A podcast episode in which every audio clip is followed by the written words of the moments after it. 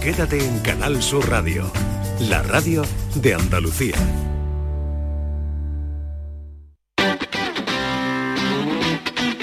El pelotazo de Canal Sur Radio con Antonio Caamaño.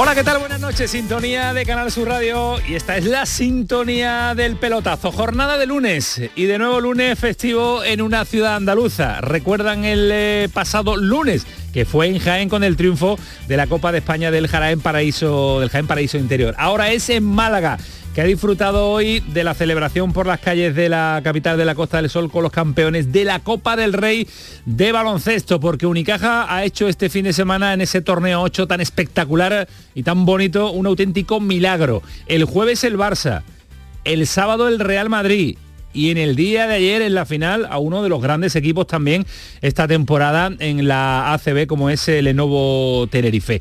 Ha habido fiesta, bueno, más que fiesta, fiestón. Así ha sonado por las calles de Málaga sonidos de los aficionados cantando el himno de Unicaja.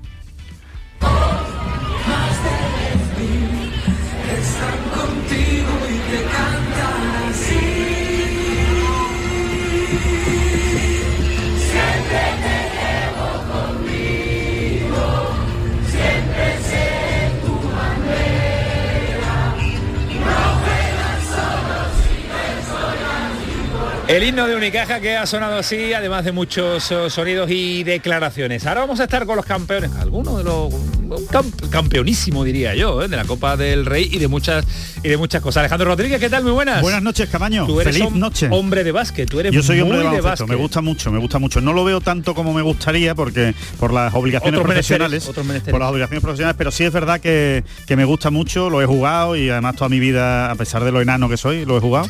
y, pero es verdad que lo he seguido siempre mucho y, y yo Dame lo un titular yo- de esta Copa del Rey de Bueno, yo creo que es una de las hazañas del deporte español.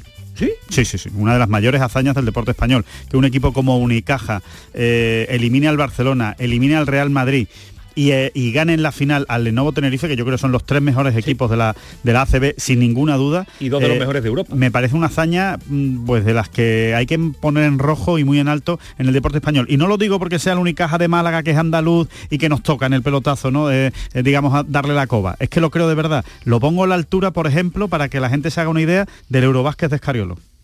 El Eurobásquet que gana España, yo creo que la- lo que hizo Escariolo en ese Eurobásquet eh, es más o menos lo que ha hecho Ivonne Navarro en esta Copa del Rey. Tremendo. Ha dado una lección magistral en el banquillo de cómo eh, llevar partidos contra equipos grandes y hacerle creer a su equipo que era posible.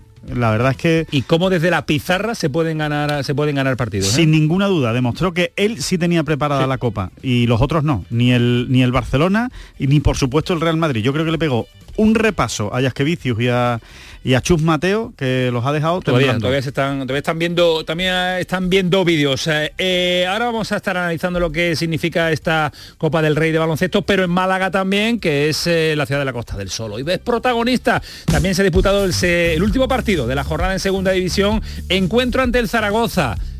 ¿Saben cómo ha quedado? 3 a 0 ha Vamos. ganado el Málaga. Por fin la primera victoria llega de Pellicer con un nombre propio, porque Rubén Castro con dos goles supera nada más y nada menos que a Enrique, a don Enrique Castro Quini como máximo goleador de la historia. Rubén Castro con dos goles que estaba teniendo dificultades, pues ahora supera a uno de los máximos goleadores, al que era hasta ahora máximo goleador de la Liga Española. Vámonos a Málaga, Juan Carlos Tirado, ¿qué tal? Buenas noches. Buenísimas noches. Te has traído, te has traído lo mejor de la que te- estás, es, eh, que eres el talismán, es que no sé cómo, eh, haces, haces Unicaja campeón, ahora te, el Málaga primera victoria de Pellicero en su segunda etapa. Bueno, ¿qué te digo? ¿Qué te digo? Y además con Rubén Castro, máximo goleador de la historia. Que Manolo Ruiz y yo estamos aquí, que nos vamos a ir ahora a una sala estrella, que hay un campeonato de dardo y juega un equipo de Málaga. Y voy a ver si, pues, seguro que ganamos también. Eh, ya, y ya lo narro también y ya termino ya, porque es que voy lanzado. Es que si te das cuenta voy de victoria en victoria. No, no, no. Y, es así, y- es así, y- es y así. no es publicidad de, De nada. de zumo de cebada. Eh, es, que, pero- es, que, es que estoy- es que donde estoy yo estoy contando triunfos. Oye, pues, barbaridad. pero este triunfo tiene su, su aquel, ¿eh? a pesar de que Sí. la diferencia de puntos todavía con la salvación Sí. es importante, pero de no ganar hoy hubiera sido ya casi insalvable la, la- la- la- la- la opción de mantener la categoría. Sí, ¿eh? vaya, eso lo sabíamos todo y el primero que lo sabía era Sergio Pellicer. Si hoy, hoy el partido que arrancaba con un Zaragoza a 11 puntos, eh, el Zaragoza se hubiera ido a... El Zaragoza es que se hubiera ido a, a- a 14 puntos, que a mí me parece ya una distancia insalvable. Eh, ver ahora en la clasificación el Málaga 5 puntos de la permanencia, hombre, sigue provocando desazón pero ya se ve de otra forma.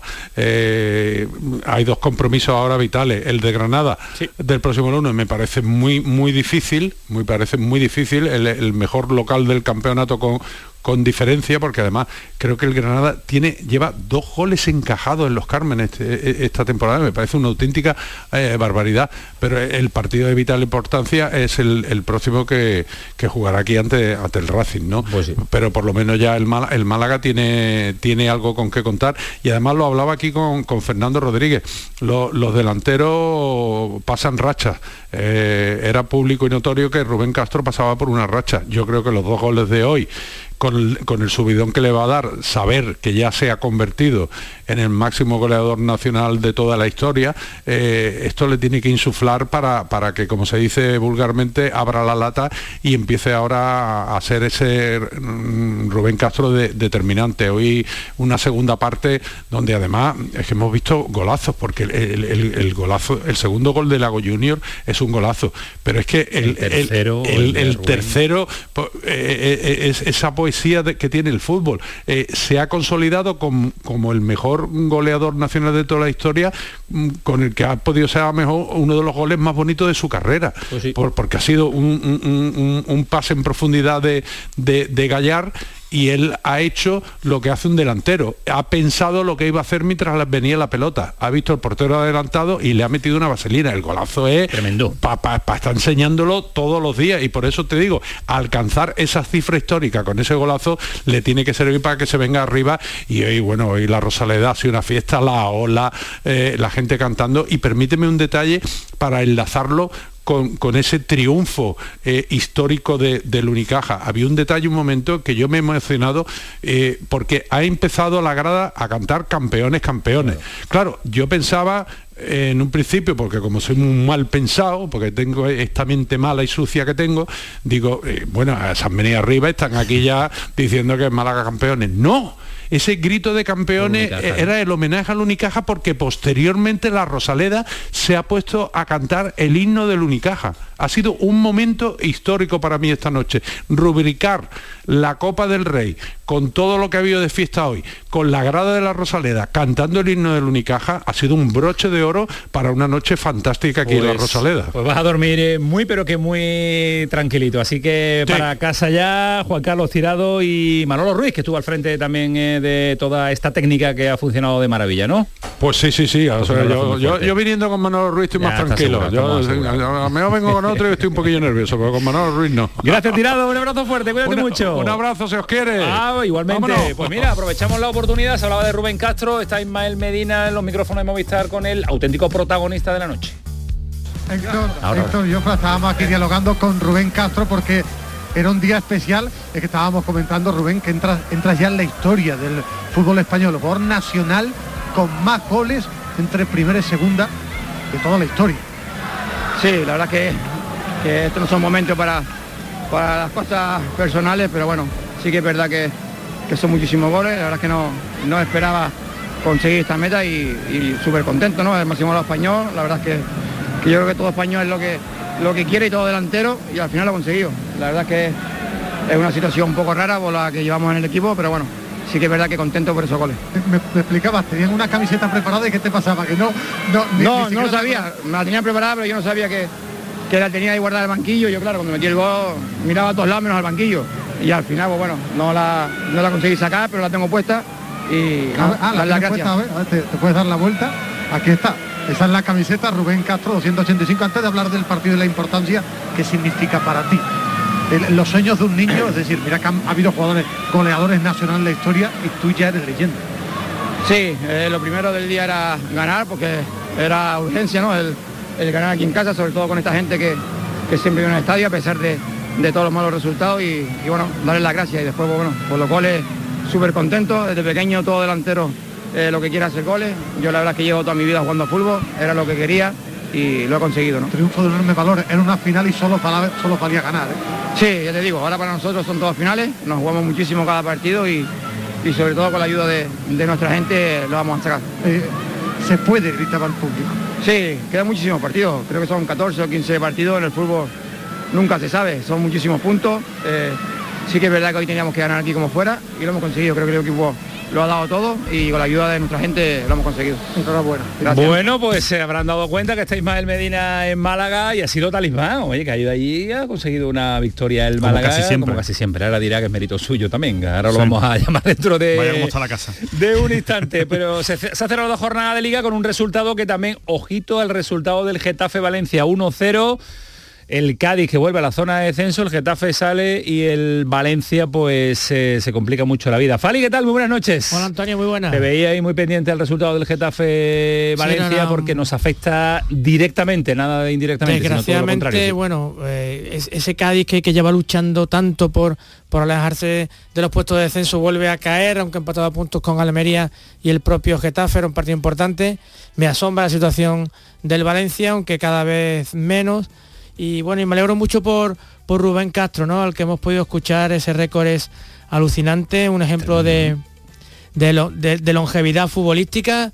Eh, un futbolista que ha pasado por alguna circunstancia personal muy delicada de la que ha quedado completamente absuelto en los juzgados y creo que, que conviene comentarse en estos momentos porque fueron un- una etapa muy delicada para, para el jugador y me alegro mucho por él y me alegro mucho por Unicaja también porque es muy poético y muy bonito que, que Unicaja gane la Copa en, un- en, en Badalona, ¿no? en la sede de otro mítico equipo que no es el Madrid y el Barcelona del baloncesto español. ¿no? Y como decía Juan Bonanilla en la crónica del país, me gustó mucho el título ese de Málaga es baloncesto. ¿no? Es que Y, y- y es cierto, ¿no? Es una ciudad que ha apostado por el baloncesto y que consiga un título de este calibre, yo creo que sinceramente a mí por lo menos me llena de orgullo. Pues eh, la verdad que sí, muy orgulloso de lo que ha hecho Unicaja este fin de semana largo con la Copa del Rey, que es un auténtico espectáculo. Pero se cierra la jornada de liga y después le vamos a analizar muchos detalles que, por ejemplo, nos deja el Sevilla con ese empate a uno ante el Rayo Vallecano. Era esa prueba necesaria para medir el crecimiento del Sevilla. Bien una, bien una parte, mm, regular mal tirando la segunda, pero el Sevilla ha sido también el primer club en el día de hoy de lanzar un comunicado en contra, o no en contra, sino en contra de nadie, sino que se analice, investigue y profundice sobre el eh, caso Negreira y el Barcelona. Después ha ido el español también y después el señor Tebas ha hecho declaraciones en el asunto también de los límites salariales que después se lo vamos a explicar con tranquilidad. El Betis ha hecho oficial lo que ya se esperaba, la salida de Cordón, el Cádiz volvió de Barcelona sin puntos pero con buenas sensaciones y la debacle del fin de semana que fue el viernes nos la dejó una Almería que empieza a preocuparnos de cara a su permanencia en eh, primera división. 11 y 17 Alejandro Rodríguez. Esto se nos va de las manos, ¿eh? El pelotazo Antonio Carlos Pero Santana, Kiko nunca. Canterla, eso se han ido de las manos, se nos ha ido. ¿Qué más? ¿Qué más? ¿Qué más tenemos? A todo el mundo, todo el mundo, toda la reacción de deportes preparando este programa. Hasta las 12, vámonos que nos vamos. El pelotazo de Canal Sur Radio con Antonio Caamaño. Chano, ¿nos disfrazamos de factura de la luz para asustar al personal? ¡Tequilla! Con Hogar Solar ahorras tanto que eso ya no da yuyu. ¿Hogar Solar? ¡Claro! No como mi cuñado Alfonso que riega todos los días una lámpara creyendo que le va a crecer una planta fotovoltaica. Hogar Solar, la luz que te ayuda a ahorrar. Ahora mismito voy a ponerme yo la plaquita. El campo andaluz necesitaba un paso adelante. Por ello, hemos sembrado millones de datos, regados con inteligencia artificial para hacer posible... Siembra, la nueva plataforma colectiva por inteligencia artificial de asistencia a la planificación de cultivos para su comercialización. Toda la información para acertar y cultivar la solución más rentable. Junta de Andalucía. En febrero, vuélvete loco con Social Energy. La locura de iluminar tu hogar noche y día consumiendo tu propia energía y ahorrar hasta el 90% en tu factura de luz gracias a nuestras baterías. Aprovecha las subvenciones disponibles para ahorrar con tus paneles solares. Primeras marcas con hasta 25 años de garantía. Estudio gratuito en el 955 44 11 11 y socialenergy.es. La revolución solar es Social Energy. Cuando rascas un rasca Cleopatra, un rasca Link o cualquiera de los rascas de la 11, no solo puedes rascar premios. ¿Ah, no? ¿Y qué más puedes rascar? Pues puedes rascar un buen momento, una anécdota divertida con tus amigos y puede que hasta mucho dinerito. Eso sí que sería una buena anécdota. Venga, dame un rasca. Con los rascas de la 11 tienes un montón de maneras divertidas de rascar momentazos y premios de hasta un millón de euros. Rascas de la 11. Rasca el momento. A todos los que jugáis a la 11, bien jugado. Juega responsablemente y solo si eres mayor de edad.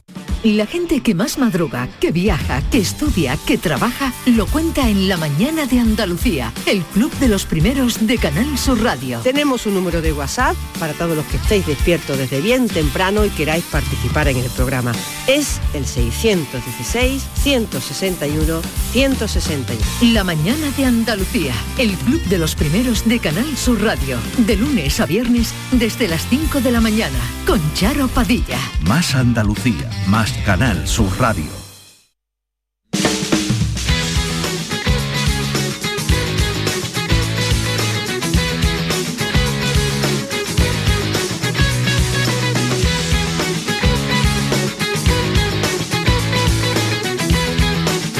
Y 20 el pelotazo, un ratito de radio interesante por delante. Ahora vamos a meternos más en eh, profundidad, pero si yo te digo eh, en el tramo final, si te digo John Ran, Alejandro Rodríguez. Eh, si te- bueno, yo creo que a mí y a, cualquiera que se lo digas, ¿no? Pues el mejor deportista que hay ahora mismo en España, ¿no? Yo creo, sinceramente, y no, y no estoy barriendo para casa en este caso con el tema del golf, pero es, es impresionante lo que está haciendo.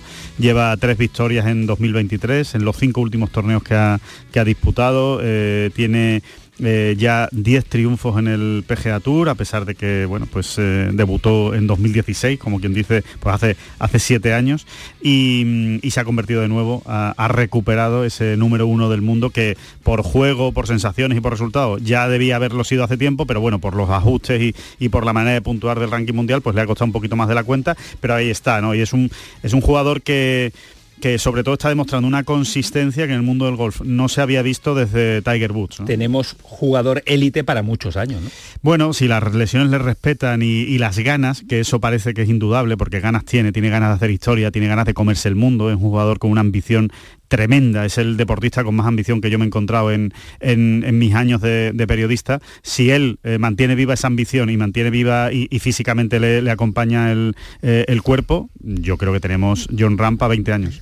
Sí, porque de aquí es una especie de Nadal, ¿no? Del es, golf. es brutal, es brutal, sí, sí, sí. Es, pero sobre todo es por eso, ¿eh? es, es, un, es una persona empeñada en hacer historia, en batir récords. No hay cosa que más le guste que batir un récord. Y de hecho se sabe todos, todos los rankings, todas las clasificaciones, sabe cuántos torneos ha ganado Seve, cuántos torneos ha ganado Tiger Woods, cuántos torneos ha ganado Jan Nicklaus, lo sabe todo. Y es porque él lo quiere batir. Eh, bueno, pues estaremos muy pendientes y Fali nos tocará al final entender, eh, leer Tengol todos los días, saber de gol, Por porque Nadal nos enganchó al Es- tenis y nos hizo... Pero no lo digas como una obligación, es incluso un placer, ¿eh? No, hombre, hay deportes que cuando uno los controla al principio es una obligación Bueno, para el- después pasarlo a, el a que- golf no es a fácil. que sea un placer, ¿eh? El golf no es. Yo estoy viendo un documental ahora y me está contando, me está está- costando hasta entender el, el documental. Hay muchas, hay muchas Muchos torneos, clasificaciones, muchas hay muchos claves. Ese torneos. y el, el hielito ese que va No, con, no, la, el con de- la el de- bolita. el curling. Y la. NFL, por ejemplo, es imposible, de entender, imposible de entender. Yo creo que el deporte que no, no ¿Sí? sí.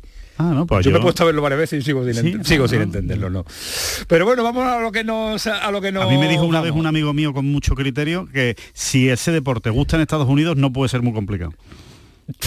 que Pablo más bien dado. No, pero es verdad, porque, porque les gusta el espectáculo, las Ah. cosas sencillas, fácilmente digeribles. Lo dice Pablo ya que es el cricket, el que no lo Ah, entiende nadie. El bueno, el cricket, el que no cricket- lo Que, entiende que nadie. dura, dura días y Dura días, días, y Día y meses. día y día, no lo entiende nadie. Cuidado ¿no? que ya estaba la embajada americana emitiendo llamando- un comunicado ¿eh? No, al pelotazo. no, ¿eh? lo digo porque les gusta el espectáculo. Ahora vamos a estar en, eh, en Málaga de nuevo, pero os quería cuestionar, Fali, ¿qué te deja, eh, lo que me gusta preguntaros todos los lunes, después profundizaremos en el asunto, pero ¿qué te deja la jornada en primera división? Eh, al margen de los andaluces, que nos metemos más en profundidad después, ¿qué te deja?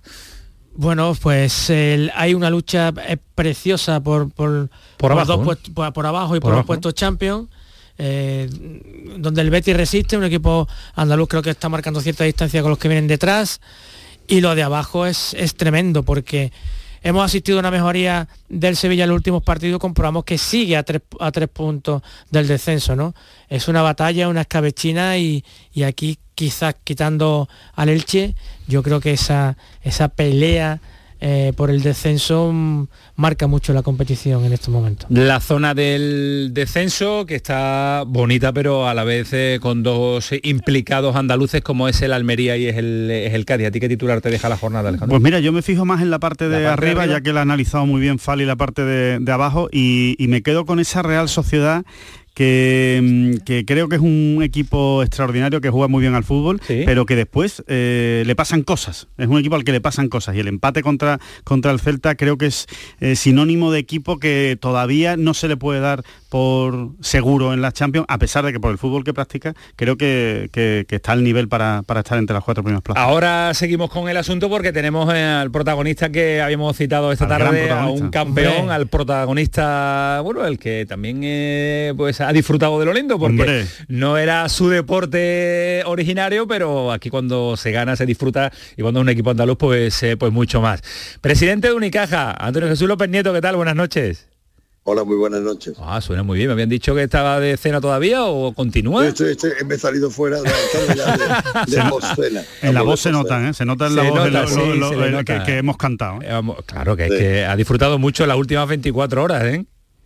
Bueno, la verdad es que han sido 24 horas intensas, ¿no? Desde que ganamos ayer la Copa, el viaje en charter, llegamos a Málaga tarde, con la lógica alegría, después la llegada aquí, la mañana ha habido que organizar todos los actos de, de visita al, al ayuntamiento, a la patrona, al banco, eh, el paseo por la ciudad y Ajá. bueno, la comida y ahora una cena con, los- con todo el mundo, bueno, pues eh, hay que celebrar un título de Copa como este no se ganan todos los días y por lo tanto hay que, hay que festejarlo. Eh, ¿Esperaba disfrutar tanto con el baloncesto?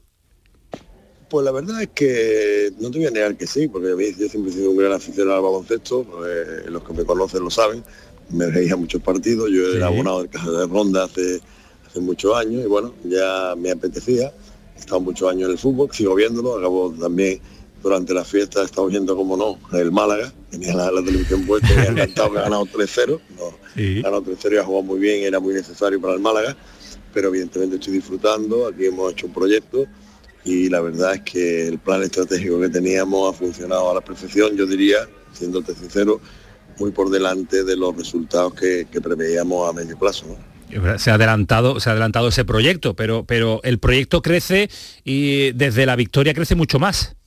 Hombre, evidentemente desde la victoria y desde la cordura, es decir, la victoria es importante, pero tampoco nos podemos venir arriba, tenemos que seguir con los pies en el suelo y trabajando con la filosofía que tenemos, que es eh, pelear todos los partidos, luchar todos los partidos y bueno, y, creer en nosotros. Y bueno, eso es lo que vamos a seguir haciendo, porque la temporada hoy es fiesta, pero mañana continúa, continúa la línea que tenemos y quedan más cosas. Es más, ¿por qué no, no vamos a organizar otra fiesta de aquí a final de temporada, otra fiesta como esta? Ah, directamente por el por el fiestón. Eso nos apuntamos todos, ¿eh? De fiesta en fiesta lo pasamos, lo pasamos de maravilla.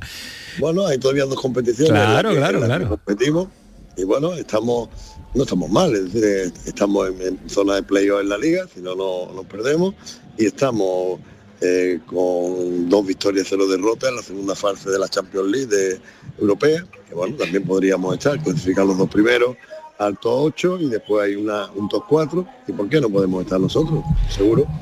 Eh, eh, presidente, antes de, de ir a, a- a la Copa o antes de llegar en las horas previas, cuando bueno, cuando ha charlado con, con el entrenador, cuando ha charlado con los jugadores, con la gente del, del equipo, eh, ¿a alguien se le pasaba por la cabeza la posibilidad de dar la sorpresa? O, o- Bueno, nosotros nunca hablamos cuando hemos estado hablando estos días.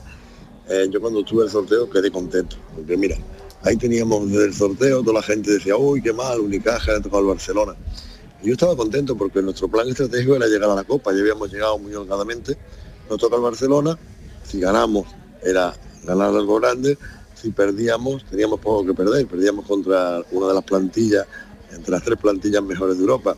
Después el cruce nos ponía con el Valencia con el Real Madrid, que era otra de la Euroliga. Nos toca el Real Madrid cuando pasamos, nosotros pensábamos en el Barcelona, y Bon decía, bueno, vamos al Barcelona, podemos hacerlo. sin la presión lo hacemos y hacemos un gran partido. Ya pensábamos en el sábado, no pensábamos todavía ni en la final, evidentemente teníamos el Madrid por delante.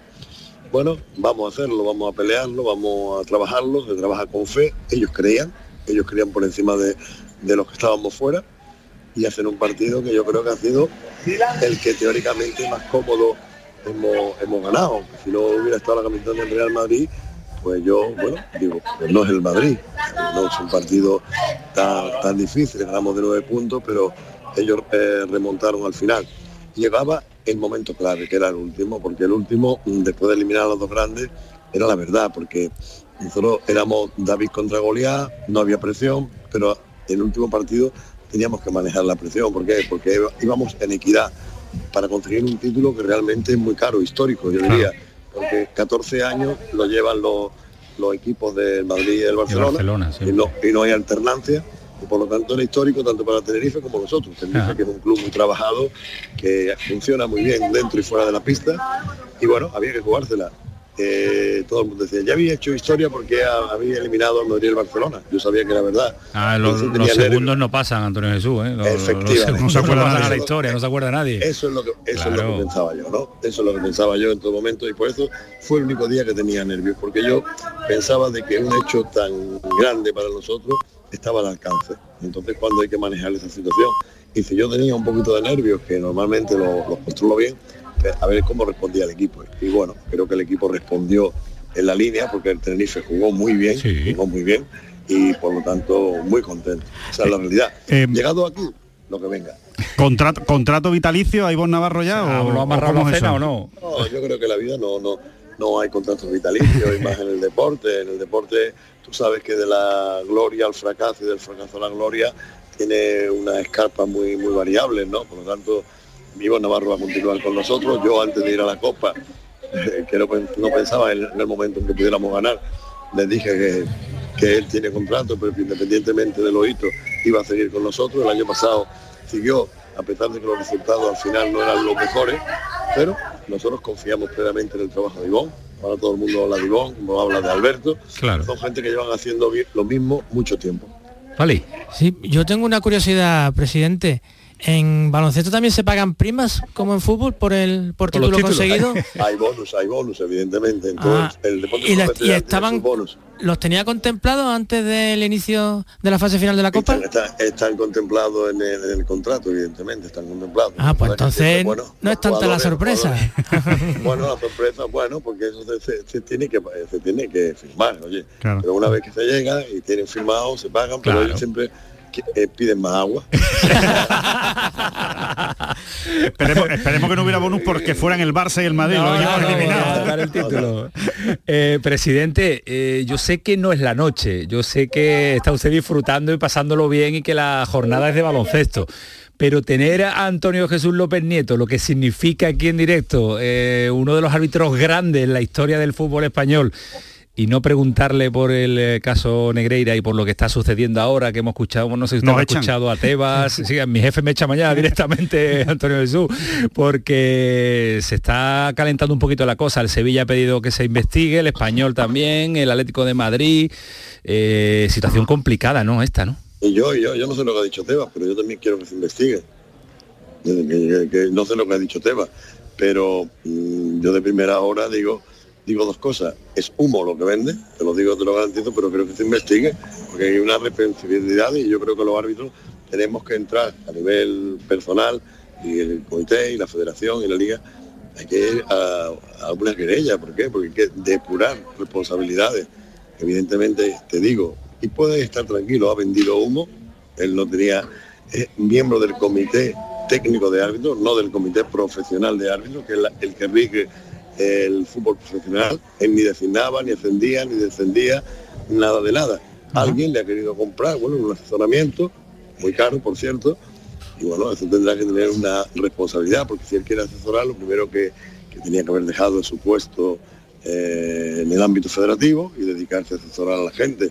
Siguió en el ámbito federativo y cuando dejó de, de estar, parece que ya no era asesor. Evidentemente, eso es turbio, eh, mancha la imagen del arbitraje, de la competición y de quien compra sus servicios. Por lo tanto, esto hay que depurarlo porque por el bien del fútbol, por el bien del pasado y por prevenir el futuro. Claro, porque Antonio Jesús, por mucho que se investigue, eh, no se va a encontrar nada más. Usted buena mano en el no, fuego. No, no, seguro, garantizado.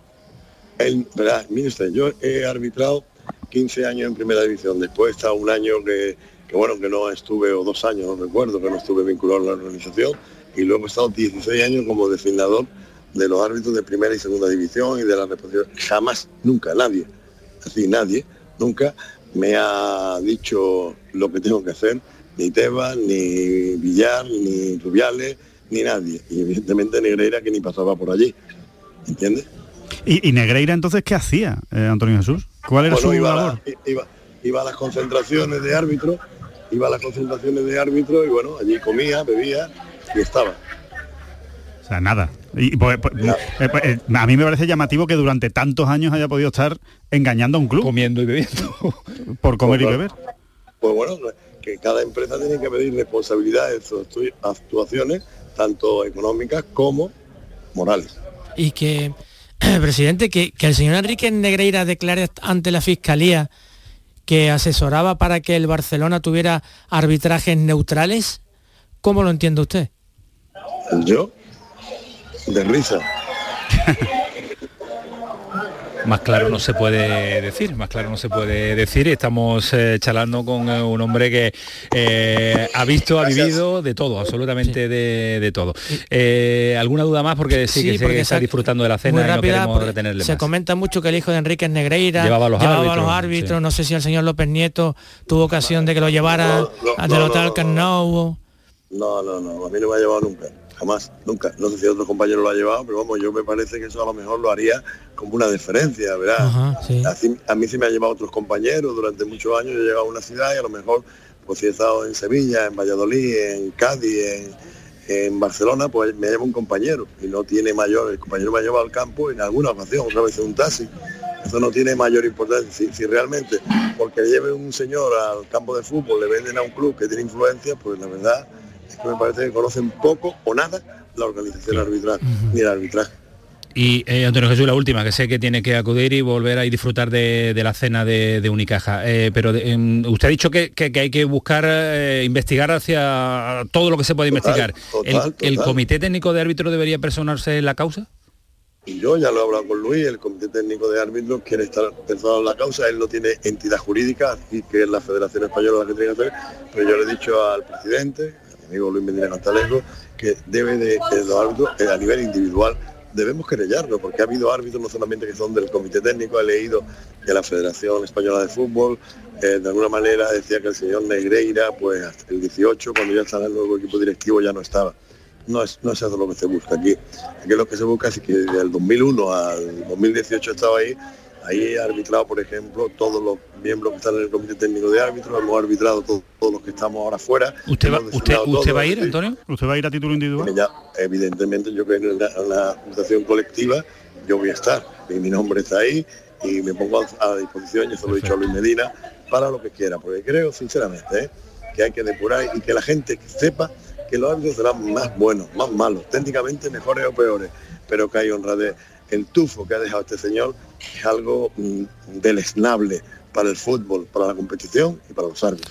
Bueno, pues eh, no se puede decir eh, ni más alto ni más claro, que diría el tópico. Le agradecemos una barbaridad, presidente, que esté este ratito con nosotros y que también nos haya atendido al respecto de esta situación tan crítica y tan fea que está viviendo el arbitraje español a causa de un miembro del Comité Técnico de Árbitros que ni se merece ni se, me- ni se merece estar. Eh, en fin, Además, te digo una cosa, y por último, creo que además ha traicionado de manera, yo diría vil, a una persona que tendrá, como yo digo, sus errores, sus aciertos, como todo, pero que ha sido un hombre que mm, quiere mucho a los árbitros, que quiere el arbitraje y que es un tipo ¿no? muy honrado, que es Victoriano Sánchez. Bueno, pues eh, reitero mi agradecimiento porque esté este ratito con nosotros y que siga disfrutando, que lo pase bien. Muchas gracias. Que Muchas un título gracias. no es todos los días. Un abrazo, Antonio Jesús. Un abrazo. muy fuerte. Hasta luego. El presidente de Unicaja, miembro, uno de los árbitros Rotundo, grandes, ¿eh? rotundo y más claro no se puede, no se puede decir. eh, es, es la eh, es la viva imagen de alguien que está muy dolido con lo que con lo que ha ocurrido eh, y que está muy dolido con que eh, se les haya colado eso, ¿no? En el mundo del arbitraje, que se les haya colado una persona eh, montando una trama como la que ha montado y que, y, y claro, y todavía me parece más sangrante si encima todos los que estaban allí son conscientes o están plenamente seguros de que no hacía absolutamente nada, ¿no? Entonces... Que lo ha dicho clarísimo, bebía y comía. Sí. Sí, sí, sí. Lo que no sé es cómo se permitían, cómo se permiten ese tipo De comportamientos Y de cargos, en todo, el ¿no? comité técnico de árbitro, no profesional, como ha aclarado López y, Nieto. y- y sobre todo que no estamos hablando tampoco de una época muy lejana, ¿eh? porque hablamos de Enríquez Negreira de hace eh, tres días, Antes como de ayer. el que dice en el, en el Comité Técnico de Árbitros, que es verdad que ha habido una, una variante, que ha habido una reestructuración, una modernización, pero que hace tres días estaba Enríquez Negreira al frente ha de dicho la una vicepresidencia. ha dicho una gran verdad López Nieto y que esperemos que tome nota de verdad el fútbol español y es que hay que investigar a saco hay que investigar Sí, sí, hay que saco. llegar, hay que- ir hasta al el fondo final, del asunto final. salgan los trapos sucios que salgan porque es la única manera de que aunque salgan miserias que posiblemente No, no, pero puedan es salir forma de limpiar algo, ¿eh? de Claro. limpiar algo el arbitraje. o- y de confiar en un futuro, sobre todo es por el futuro. O sea, si tú ahora esto lo tapas, no ha pasado nada, todos miran, silban, no ha prescrito, No esto ya no importa. eh, No se mal. puede tapar, Alejandro, no, No, se no. puede tapar, tapar la creación de una estructura semi-mafiosa con el pago de dinero a un Claro, señor claro. Durante 18 años que tenía un cargo en el comité de árbitros. Es que es, que es un escándalo Absoluto. brutal. Absoluto. Bueno, pues eh, para terminar el asunto, un sonido de Tebas. Eh, Manolo, eh, Manu, a ver si lo encontramos eh, ahí, porque hay un en el asunto de Tebas que hablaba de indicios para investigar al Barcelona por lo penal. Si lo tiene, lo escuchamos ahora, sí. la liga eh, no pueden eh, estar pasiva ante, ante los hechos que están pasando, ¿no? Entonces, desde luego, indicios que algo no está bien es que eso llevó a una conducta de poder predeterminar, creo que no, pero, pero hay que aclarar también en el ámbito directivo, hablo penal, que este es un delito de los que se llama de riesgo, que solo el mero hecho de intentarlo ya está penado. No hace falta que se consigan los resultados, no solo intentar determinar, ya hay condena por este delito. por- Solo por intentarlo hay condena. También es una, un titular a tener en cuenta de Tebas. Claro. Nos quedan 20 minutos para las 12 de la noche. Todavía tenemos que analizar un poquito con eh, César Suárez el Málaga, que nos da la alegría también de la jornada en segunda división y toda la primera de los equipos andaluces. Así que prepárense porque son 20 minutos de intensidad hasta las 12 de la noche en el pelotazo. El pelotazo de Canal Sur Radio con Antonio Caamaño. Pipas Reyes son las pipas de siempre. Ahora encontrarás tus pipas Reyes más grandes, con más aroma, con más sabor y más duraderas. Tradición e innovación para traerte tus mejores pipas Reyes. Las del paquete rojo, tus pipas de siempre. Aquadeus, ahora más cerca de ti, procedente del manantial Sierra Nevada, un agua excepcional en sabor, de mineralización débil que nace en tu región. Aquadeus Sierra Nevada es ideal para hidratar a toda la familia y no olvides tirar tu botella al contenedor amarillo. Aquadeus, fuente de vida, ahora también en Andalucía. El campo andaluz necesitaba un paso adelante. Por ello, hemos sembrado millones de datos, regados con inteligencia artificial para hacer posible... Siembra, la nueva plataforma colectiva por inteligencia artificial de asistencia a la planificación de cultivos para su comercialización. Toda la información para acertar y cultivar la solución más rentable. Junta de Andalucía. En Cas Díaz Cadenas cumplimos 50 años y lo celebramos a lo grande contigo. Regalamos 140 carros de productos 100% andaluces en nuestra campaña Sabores de Andalucía. Solo hasta el 27 de febrero. Además, donaremos 20 carros a familias necesitadas. Celebra nuestro 50 aniversario y el mes de Andalucía en Cas Díaz Cadenas. Las claves para aprender y comprender el flamenco están en flamencoradio.com. Las grandes figuras de la historia de esta seña de identidad cultural de Andalucía.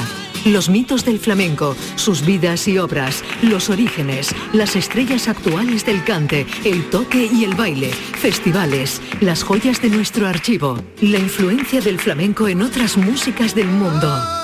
Flamencoradio.com es el mejor flamenco de forma ininterrumpida durante 24 horas. Flamencoradio.com, desde la tierra del flamenco, flamenco para toda la tierra. Grupo de emisoras de Canal Sur Radio. La radio de Andalucía.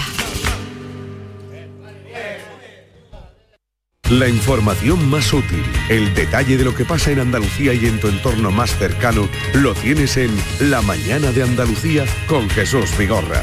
Con toda la actualidad, los protagonistas y las opiniones que te interesan. Buenos días Andalucía, son las 6 de la mañana. La Mañana de Andalucía con Jesús Vigorra.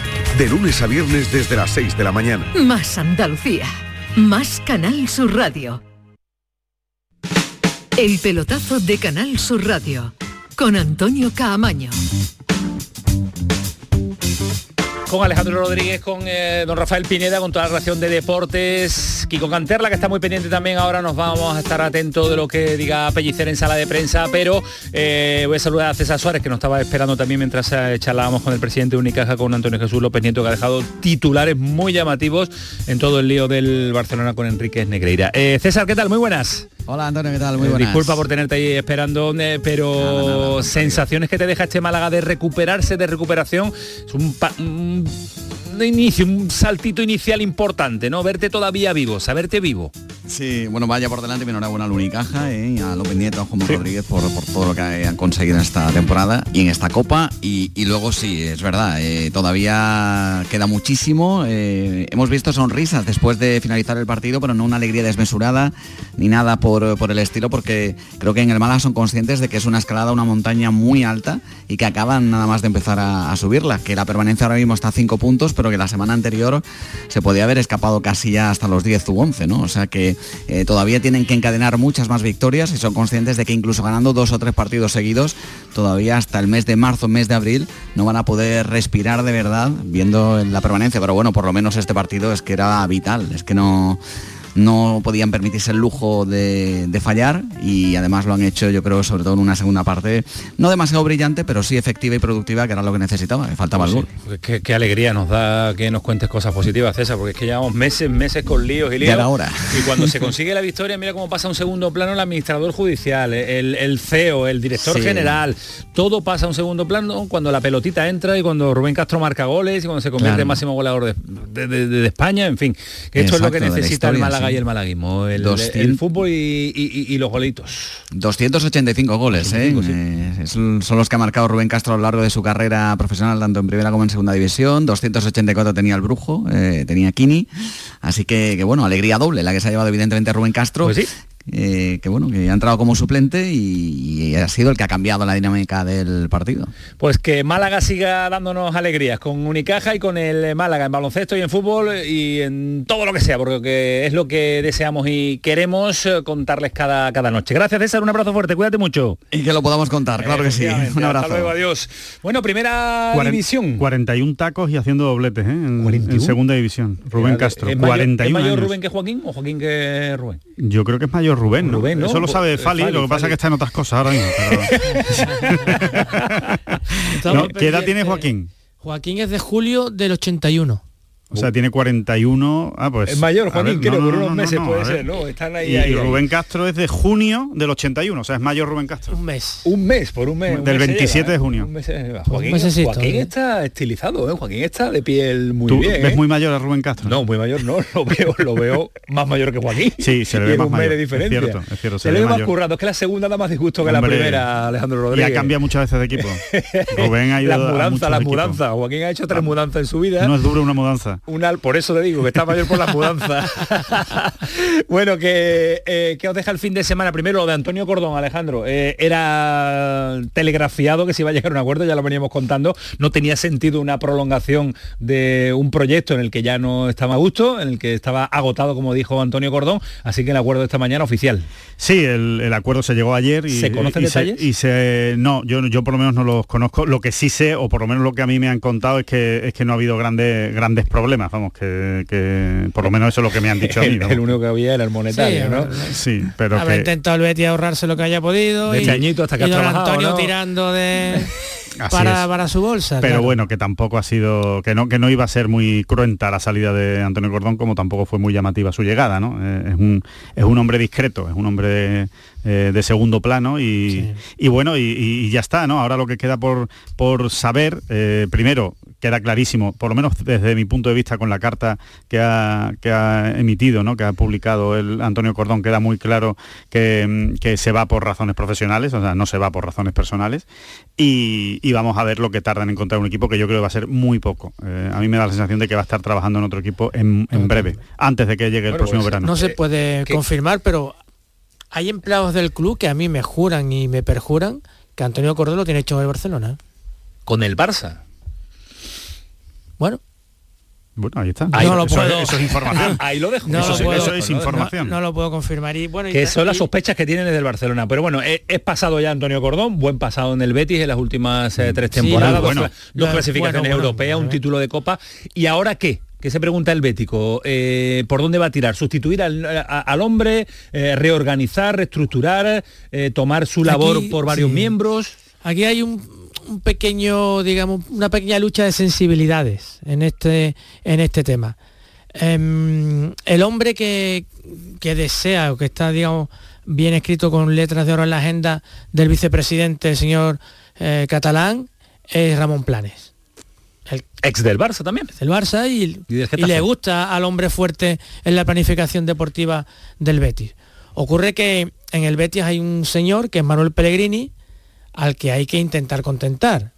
Entonces, bueno, también esta sensibilidad, esa sensibilidad de buscar a un director deportivo que sea del agrado también del entrenador y que se lleve bien. Pero Planes no es perfil Cordón, ¿eh? Planes me parece Yo más no, protagonista eh, que Cordón, ¿eh? Le gusta ser más protagonista. Bueno, ahí están valorándose las distintas opciones, ¿no? La Comisión Deportiva del Betis se ha puesto lógicamente a trabajar en la búsqueda y la contratación del nuevo director deportivo y López Catalán, el que más le gusta es Planes. Si se da, ¿va a ser inmediata? Pues no, pues no será planes por su trayectoria más reciente.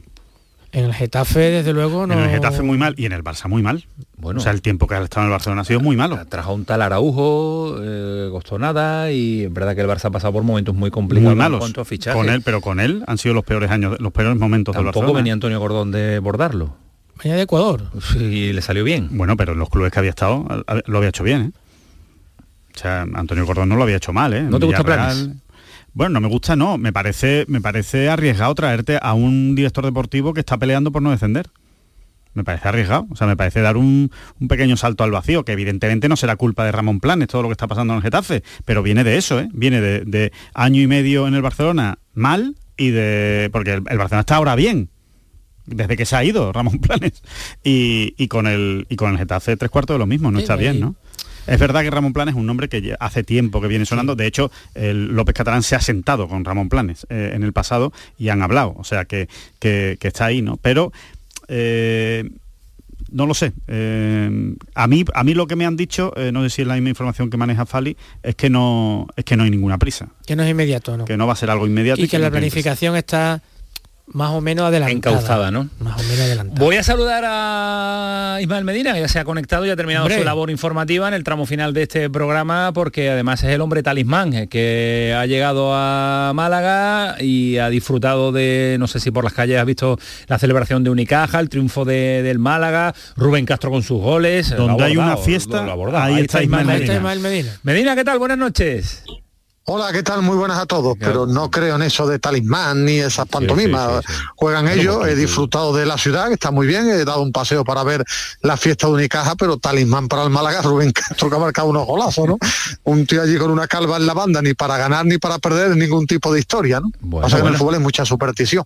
Pe- sí, muchísima. Pero te, en una pincelada, eh, más optimista con este Málaga con respecto al que hemos visto en las últimas jornadas. ¿Podemos ser? ¿Podemos soñar? Bueno, lo que pasa es que tiene muchos puntos de desventaja. Lo que sí he visto un equipo vivo, un equipo con eh, que, que- que quiere agarrarse a la permanencia y tiene gol, ¿no? Al final lo más difícil en este deporte es gol. Sí he visto sobre todo con Pellicer un equipo que, que está vivo, que está vivo. Ahora al final lo marca la contundencia al partido y tener a Rubén Castro, este Lago Junior que ha tenido impacto. Sí veo a un equipo vivo, aunque va a ser dura la tarea. ¿eh? Va a ser duro porque lleva muchos puntos de desventaja este, este Málaga. Estábamos comentando el asunto de Antonio Cordón, eh, la posibilidad de sustituirlo, la paciencia que va a medir A al, al Betis y a mí una sobre todo a es que a mí sobre todo lo que no termino de entender y me gustaría que alguna vez alguien me lo explicara por qué tanta prisa me refiero ¿por qué no se han sentado para hablar a final de temporada? Creo que esto no le viene se bien filtró- al porque se al filtró la noticia, Medina, ya está. Ha filtrado. noticia No, no, no, incomodidad yo- yo por no todas creo- las partes. ya yo, está. yo no creo que haya sido la filtración. Yo creo que Cordón puede ir a hablar con el club y decir, quiero salir, el club le puede decir, perfecto, en mayo hablamos y ya está. O salga usted mañana y diga que dimite. Si no filtra la, si no ¿Por se filtra la noticia, Bueno, pero termina la aparte de- temporada, a- claro, a- ya está. a- aparte de filtrar, que yo creo que es nuestro trabajo, lo que no entiendo es por qué, que Cordón puede hablar y decir, perfecto, en mayo o junio, cuando termine la temporada, nos hablamos, porque salvo que usted tenga Bueno, pero es que algo esa- para irse Pero mañana... tampoco hay mayor eh, preocupación en el Betis por eso. ¿eh? Ismael, se Pues han yo- ahorrado, yo- según me están contando, que lo contaba creo- Tato esta tarde, eh, 1,8 millones de euros. En 1,2 de la última temporada y 600.000 600.000 de esta, que es el sueldo que se ahorra pues de, yo de creo- Cordón, ¿eh? que El que, le pusieron, que el que le no- pusieron en el Betis. Exactamente, 1,2 y 600 Perfecto. de la mitad de temporada. Pero creo Bueno, que menos de la no mitad. son buenas esta- este tipo de cosas en fútbol. Va a marcar, no, pero creo que se podía haber hablado a final de temporada cuando termine todo, porque ahora al final siempre va a existir este tema. Avanzamos. El Sevilla, primer tiempo bueno, el segundo regular tirando a mal. eh, A mí me decepcionó. Sí, ¿No me decepcionó.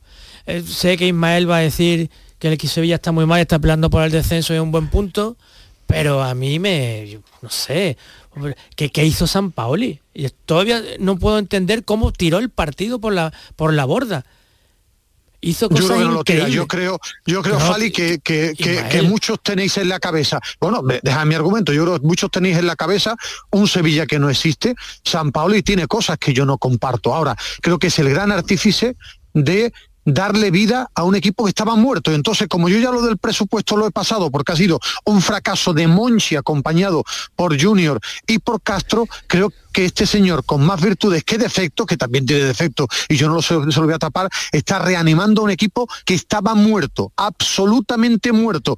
Y tú vas a Valleca repleto de bajas y lo- consigues un punto que- dentro de una realidad que del Sevilla. lo que hizo ayer- Espérate, Ismael, quiero lo escuchar que a hizo Fali y a ayer Alejandro. lo que hizo ayer quitando al delantero centro para jugar con Ocampos arriba e incrustando primero a Montiel y después a Acuña en el centro del campo y poner a Brian Hill de carrilero es para que se lo mire el señor San Paoli con un partido que tenía ganado al descanso. Alejandro, no te Bueno, Aquí- eh, yo, yo- no, simplemente yo, yo, yo creo que comete un error muy grande. Yo creo que a ver si se le quita de la cabeza el jugar con falso 9, que creo que el Sevilla no ha hecho nada jugando con, con falso 9 desde, y está muy empeñado en esa, en esa solución táctica eh, San Paoli. Y, y, hombre, yo, eh, yo no le doy tanto mérito ni tanto crédito a San Paoli como le da Ismael. Evidentemente tiene su parte, su cuota de responsabilidad en que el equipo haya mejorado, solo faltaba, eh, pero eh, ha estado muchísimas semanas que ni las olía ¿eh? y, y le ha costado muchísimo y al final yo creo que también ha sido un, un paso adelante que han dado los futbolistas, la recuperación de Fernando, creo que la, la llegada de,